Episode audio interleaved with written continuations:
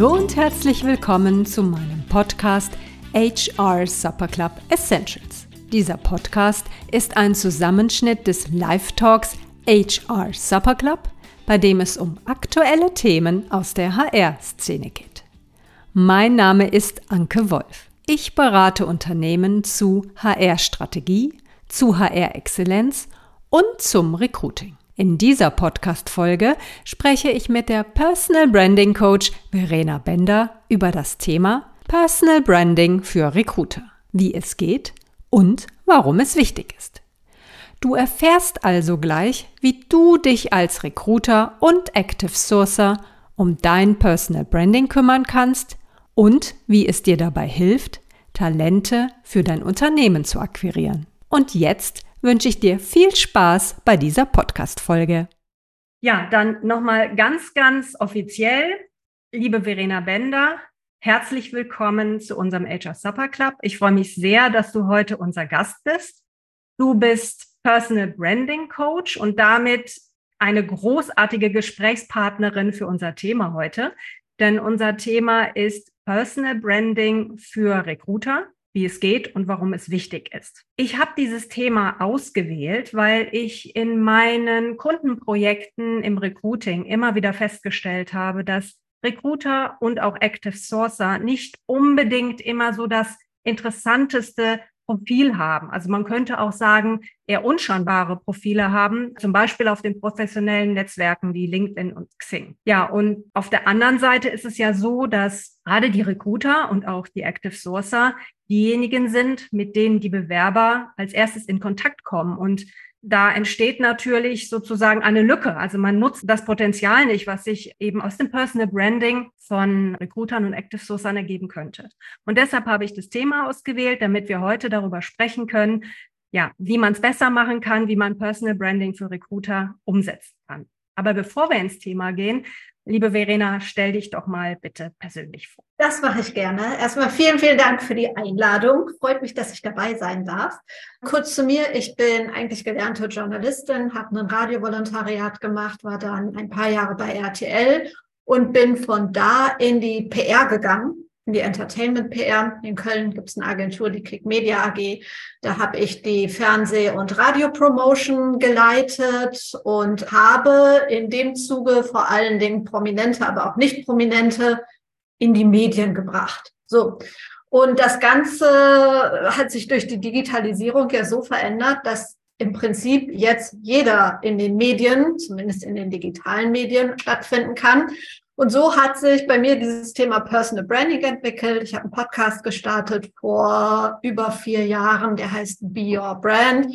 Spreche ich immer mit, wie ich finde, ganz interessanten Leuten, die über ihren Weg in die Sichtbarkeit sprechen.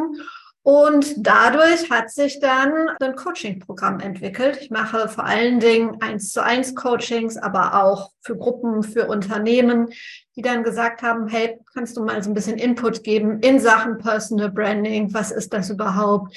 Wieso brauchen wir das? Ähm, wie können wir das für uns anwenden? Ja, das ist jetzt mein Job. Das mache ich. Ja, super spannend. Äh, danke, Verena, dass du dich vorgestellt hast. Jetzt haben wir ja schon mehrfach das Wort Personal Branding benutzt. Du hast es benutzt, ich habe es in der Einleitung benutzt. Erklär uns doch mal, was das eigentlich bedeutet, Personal Branding. Was ist das? Also ganz zuerst würde ich gerne sagen, ich mag dieses Wort nicht, weil es ein totales Buzzword ist und weil keiner so genau weiß, was man darunter verstehen soll. Ja, direkt übersetzt natürlich Selbstmarketing oder Personenmarketing. Ähm, aber ich finde immer, Menschen sind Menschen und Menschen sind eigentlich keine Marken. Deshalb, ähm, ja, ich suche seit über vier Jahren ein Wort, ähm, das das erklären könnte, das das ersetzen könnte, aber habe es bis heute nicht gefunden. Für mich oder meine Definition ist immer mit seiner Expertise, aber auch verbunden mit seiner Leidenschaft in die Sichtbarkeit zu kommen, damit andere wirklich verstehen, was ich mache, welches in Anführungsstrichen Problem ich für andere lösen kann und ähm, ja, so als Ansprechpartner oder als Experte sichtbar werde. Jetzt sprechen wir ja über Personal Branding für Recruiter, die häufig ja im Angestelltenverhältnis sind. Macht das überhaupt Sinn, wenn ich Angestellte, Angestellte bin? Das, was du gerade gesagt hast, hörte sich ja sehr stark auch nach Selbstständigkeit an. Ja, Warum ist das wichtig für Angestellte oder kann wichtig sein für Angestellte? Da gibt es total viele unterschiedliche Gründe. Also erstmal sage ich, keiner muss Personal Branding machen, aber vielleicht gibt es den einen oder anderen, der das gerne möchte. Für Angestellte im Unternehmen, ich meine, die meisten kommen aus großen Unternehmen und wie oft gibt es Leute, die wirklich einen verdammt guten Job machen und denken, der Chef muss das doch sehen oder der ähm, Kollege muss das doch sehen. Aber manchmal ist es halt so, jeder ist in seinem Film, jeder hat seine Aufgaben und es ist dann auch gar nicht böse gemeint. Aber es gibt ja Methoden, auch im Unternehmen ein bisschen sichtbar zu machen, hey, das mache ich, das mache ich gerne, davon möchte ich gerne mehr machen und so vielleicht auch noch ein bisschen ja, ein bisschen mehr ähm, von den Aufgaben zu bekommen, die man gerne machen möchte. Darüber hinaus ist es ja auch so, dass sich unsere Arbeitswelt sehr gewandelt hat. Also ihr habt gerade erzählt, ihr seid schon sehr lange in der Branche und so. Es gab einige, die gewechselt sind. Und es ist grundsätzlich einfacher, behaupte ich, sagen aber auch die ein oder anderen Studien, einen Job zu finden, wenn ich ein bisschen sichtbar bin und man mitbekommt, was ich mache. Und auch mal von Dritten erzählt wird, hey, die und die oder der und der ist Experte in dem und dem Bereich. Also auch deshalb kann es im Unternehmen sichtbar werden. Fallen bestimmt noch mehr Gründe ein, aber das sind jetzt mhm. gerade mal so die, die spontanen. Mhm.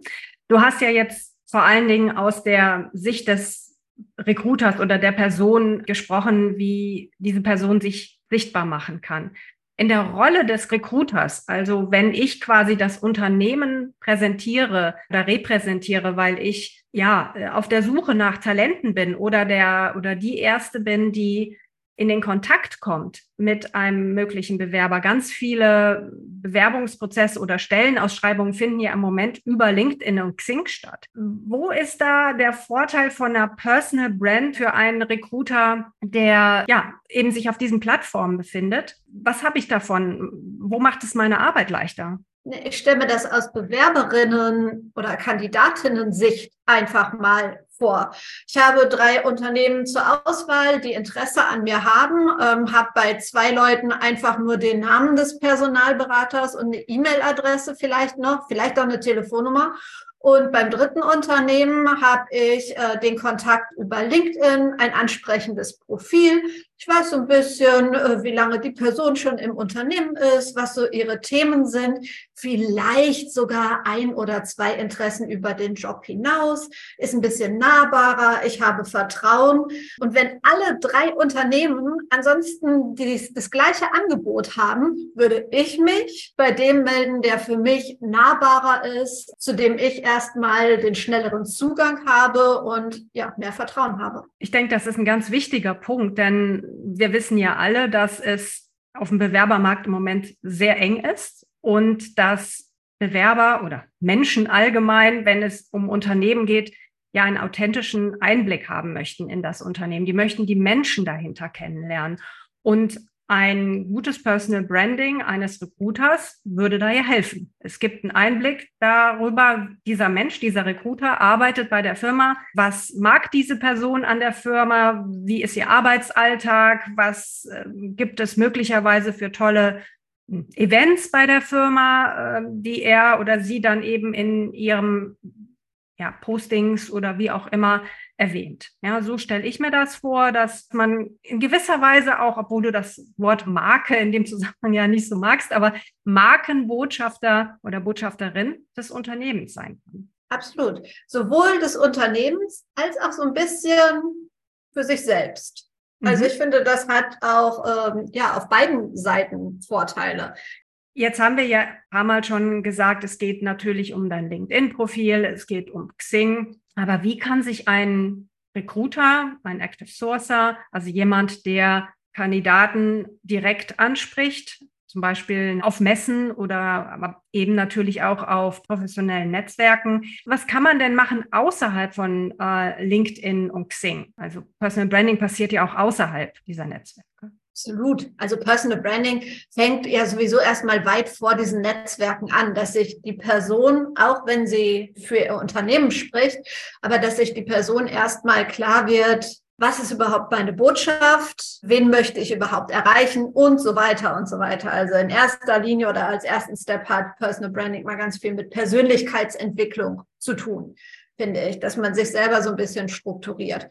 Und dann, du hast es gerade schon angesprochen eigentlich, gibt es Messen, gibt es Veranstaltungen, es gibt so viele Kanäle und ähm, es gibt nicht nur Sing oder vor allen Dingen LinkedIn. Alle Menschen reden immer von LinkedIn, aber es gibt auch ganz, ganz, ganz viele andere Kanäle. Und wenn sich jetzt jemand auf LinkedIn so überhaupt nicht wohlfühlt, was glaube ich jetzt für diese Branche relativ unwahrscheinlich ist, dann habe ich so viele andere Möglichkeiten, mit Menschen in Kontakt zu treten. Also es gibt ja auch ganz viele andere Kanäle. Vielleicht passt irgendeinem Unternehmen ja auch TikTok keine Ahnung. Oder halt, wie du sagst, Veranstaltungen oder selber mal so eine kleine Veranstaltung initiieren oder irgendwelche Dinner reinplanen. Und einfach mal mutig sein und das sich raussuchen, was wirklich zu einem als Person auch passt. Nicht, weil alle sagen, du brauchst da und da ein Profil und du musst das so und so machen, sondern selber in sich reinhören. Also was ich da raushöre, ist, dass es um eine Message geht, die ich habe, um ein, ein Thema, was mich beschäftigt, ein Angebot, was ich habe, was Recruiter ja natürlich auch haben, indem sie nämlich, sie haben Stellen oder sie repräsentieren ein tolles Unternehmen. Und diese Message soll sich an unterschiedlichen Kontaktpunkten wiederfinden. Ja, und ob das nun eine Messe ist, ein LinkedIn-Account oder das Vorstellungsgespräch. Ja, auch da sitze ich natürlich als äh, Recruiter oder Active Sourcer dort und erzähle etwas. Ich höre ja nicht nur zu. Und da geht es auch darum, dass ja zum Beispiel, warum arbeite ich persönlich eigentlich gerne bei diesem Unternehmen? Ja, wie ist denn da die Unternehmenskultur? Jetzt mal abgesehen von dem, was auf den Unternehmens-Homepages steht, ja, äh, sondern das ist ja gerade die Chance im Personal Branding, dass ich sage als Recruiter, ich erlebe das so und ich finde das toll. Ja, also ich kann mir ganz, ganz viele Kontaktpunkte vorstellen und es geht vor allen Dingen darum, wenn ich dich richtig verstanden habe, die Message klar zu haben, um es mal so zu sagen. Über was möchte ich eigentlich reden? Ja, ähm, was bedeutet denn Personal Branding im Zusammenhang eben mit der Unternehmensmarke. Ich habe mir selber darüber natürlich auch Gedanken gemacht. Es gibt ja Employer Branding bei Firmen. Es gibt die eine Unternehmensmarke. Wie ist denn das Verhältnis für Recruiter zum Beispiel von deren Personal Branding zu der Unternehmensmarke, zum Employer Branding? Warum brauche ich als Recruiter dann eigentlich noch Personal Brand auf meinem LinkedIn-Account, wenn es doch den Unternehmensaccount gibt? Weil Menschen mit Menschen kommunizieren und nicht mit Unternehmen. Also wer hier jetzt auf LinkedIn ist, wir können ja alle selber mal gucken, ähm, wer er in unserer Kontaktliste ist oder wovon wir mehr haben. Sind es Menschen oder sind es Unternehmen? Und genauso ist es auch im Feed, was ausgespielt wird. Also LinkedIn weiß das ja. Die, die spielen ja in der Regel den Content von Menschen aus. Und das ist ja auch viel nahbarer. Also der Faktor Mensch sozusagen ist da, der, ist da der ausschlaggebende Punkt. Es ist ja auch Social Media, sorry. Aber das wird so oft vergessen. Also viele Unternehmen nutzen Social Media leider immer noch als äh, verlängerten Arm, um ihre Pressemitteilungen rauszuhauen oder um Jobanzeigen online zu stellen, was ja auch okay ist. Also ich finde Personal suchen über LinkedIn total okay. Aber wenn das Unternehmen und die Mitarbeiter, die für das Unternehmen arbeiten, den Kanal rein dafür nutzen, um Stellenanzeigen zu posten, wird das, glaube ich, nicht ganz so erfolgreich sein, wie wenn die, die äh, Mitarbeiterinnen und am besten auch die Personaler oder im besten Fall CEO oder wer auch immer auch sichtbar sind, auch aktiv sind, auch ein bisschen was zeigen, was so passiert im Unternehmen, wofür man steht, was die Werte sind und so weiter und so weiter. Ich finde, das sollte Hand in Hand gehen. Mhm, ja, also das hieße zum Beispiel auch, dass Personal Branding nicht bedeutet, dass ich einfach eine Stellenanzeige, die über den Unternehmensaccount veröffentlicht wurde, weiterleite. Also das wäre noch nicht Personal Branding. Nein, Dazu mhm. gehört für mich, also es ist okay, das zu teilen, auch wenn LinkedIn nicht so gerne mag, wenn Beiträge geteilt werden.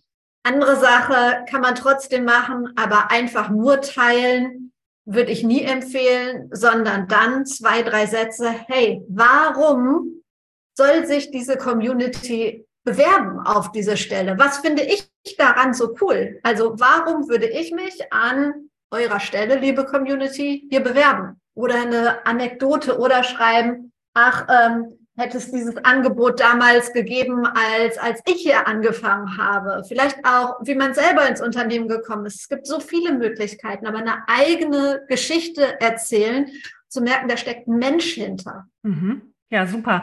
Ich glaube, das sind ja schon ganz praktische äh, Tipps, die eigentlich jeder umsetzen kann, ne? weil jeder hat ja eine persönliche Geschichte mit dem Unternehmen oder ein persönliches Erlebnis, was er oder sie gerne teilen möchte. Da sind wir bei einem Punkt, den wir ja häufig im Zusammenhang auch mit Social Media hören. Was ist denn der Unterschied zwischen persönlich und privat? Oh yes. Am Ende darf das jeder für sich selber entscheiden, was der Unterschied zwischen persönlich und privat ist. Für mich ist es ganz klar, alles, was ja, hinter geschlossenen Türen stattfindet, also Kinder zu zeigen, Familie oder Leute, die es, die es nicht möchten, zu zeigen oder auch Sachen aus dem Urlaub. Ähm, ich finde, da sind so Grenzen, aber wie gesagt, auch das darf jeder für sich entscheiden. Ich habe da kurz mit einer Kollegin, die jetzt bei Siemens arbeitet, auch lange drüber gesprochen und wir waren uns beide einig, dass die Grenze auch mal verschwimmen kann. Also sie hatte ein Erlebnis mit ihrem Großvater, was sie total inspirierend fand und hat es an einem Tag geteilt. Und dann habe ich gesagt, äh, wow, das war schon sehr privat. Und dann meinte sie, ja, ich hätte das eine Woche vorher wahrscheinlich auch nicht geteilt, aber in diesem Moment hat es sich halt richtig angefühlt. Ich glaube, da können wir uns so ein bisschen auch auf unser Bauchgefühl verlassen. Aber natürlich Bilder von Kindern oder so, ich glaube, da sind wir uns alle einig, wo äh, Grenzen sind. Oder im Freundeskreis, wenn Freunde irgendwas nicht möchten, was geteilt wird. Ja, das, das gehört nicht ins Netz. Also es geht darum, eine, wenn ich dich richtig verstanden habe, eine persönliche Message zu haben, aber das bedeutet nicht automatisch, dass ich private Dinge teile. Absolut. Ja. Mhm. Absolut. Und wir haben ja alle persönliche Gründe, oder wir für, für unseren Job? Warum machen wir das gerne? Was lieben wir an dem, was wir machen? Vielleicht traut man sich auch mal eine, die ein oder andere unliebsame Tätigkeit zu teilen. Also das muss überhaupt nicht ins Private gehen. Das darf sich auch alles rund um den Job, rund um die Expertise und da wird kein Mensch irgendwas vermissen, solange halt da der menschliche Touch hinter ist. Was ich in meinen Gesprächen mit Recruitern dann häufig höre, ist, ja, ich brauche nicht so ein großes Netzwerk. Ich bin ja derjenige, der eine Stelle postet zum Beispiel. Warum braucht ein Recruiter Follower auf LinkedIn oder Xing oder ähm, Kontakte? Naja, wenn er oder sie die Stelle postet, es wird ja nur denen ausgespielt, die in diesem Netzwerk sind. Mhm. Alleine das finde ich schon wichtig. Und darüber hinaus, also ihr seid alle aus der Branche, ich kann das ähm, nicht genau beurteilen, aber zu sagen, ich brauche kein Netzwerk, ich brauche keine Follower, ich weiß nicht, ob sich das ein Unternehmen im Jahre 2023 noch äh, erlauben kann. Also, dass man sagt, die Leute kommen schon zu uns. Kann sein, aber ob das in Zukunft noch so sein wird, keine Ahnung. Ja, also das ist denke ich, eine ganz wichtige, ich nenne es jetzt mal technische Information. Ja, es geht gar nicht darum, dass man äh, persönlich mit jedem auch wirklich ständig in Kontakt ist, sondern es geht einfach darum, dass meine Messages ausgespielt werden, dass es dadurch über zweite und dritte Kontakte auch sichtbar wird und es äh, letztendlich darum geht, je mehr Follower ich habe, es kommt auch ein bisschen auf die Qualität an natürlich, desto größer ist die Chance, dass mein Posting zum Beispiel oder die Stellenausschreibung überhaupt gesehen wird. Wir haben jetzt gerade schon ganz viel darüber gesprochen, dass man eine Stellenausschreibung als Recruiter kommentieren kann und ergänzen kann um ein persönliches Erlebnis oder eine persönliche Message. Was kann man denn sonst noch alles so posten als jemand, der in der Personalabteilung arbeitet? Ich möchte noch mal einen Schritt vorher ansetzen, bevor wir auf den Content kommen. Was mhm. auch wichtig ist, Wir haben gerade über die Community gesprochen. Es geht ja gar nicht nur darum, immer rauszuhauen, sondern sich wirklich aktiv ein Netzwerk aufzubauen. Also auch mal gucken, was machen andere und dann dort einen Kommentar hinterlassen ähm, und so ein bisschen, ja, einfach sein Netzwerk aufzubauen. Auch das kann schon, kann schon helfen. Ähm, wenn ich jetzt irgendwie Content finde auf LinkedIn, der super zum Unternehmen passen würde, aus Grund XYZ, kann ich doch auch als Recruiterin da mal drunter schreiben, warum ähm, mich das jetzt berührt, warum mich das beeindruckt, was ich daran interessant finde und vielleicht sogar einen Bogen zum eigenen Unternehmen schlagen. Also das finde ich schon mal total wichtig und so wächst ein Netzwerk und so entsteht auch Vertrauen.